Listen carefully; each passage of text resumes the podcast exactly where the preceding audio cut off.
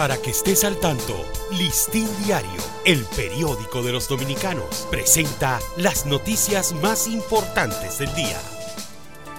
Buen día, hoy es jueves 12 de enero de 2023. En República Dominicana, cerca de un 2.3% de su Producto Interno Bruto está invertido en fondos de inversión, monto que en términos absolutos representa un valor superior a los 136.600 millones de pesos, dijo al Listín Diario el superintendente de valores Ernesto Burnigal Reed.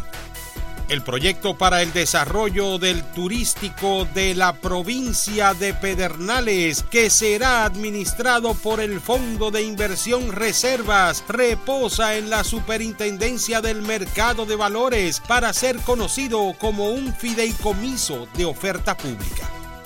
El Banco Mundial presentó la noche de este martes su informe sobre las perspectivas económicas mundiales con presagios de una mayor desaceleración y augurios de estar a las puertas de una recesión global, pero en sus proyecciones revela que la economía dominicana crecerá a 4.8% este año 2023 al menos 17 casos de cólera, cuatro de ellos importados, se han confirmado en el país desde octubre del año pasado a la fecha, mientras en la actualidad tres pacientes sospechosos están hospitalizados en el hospital Félix María Goico a la espera de resultados que confirmen o descarten la presencia de la enfermedad.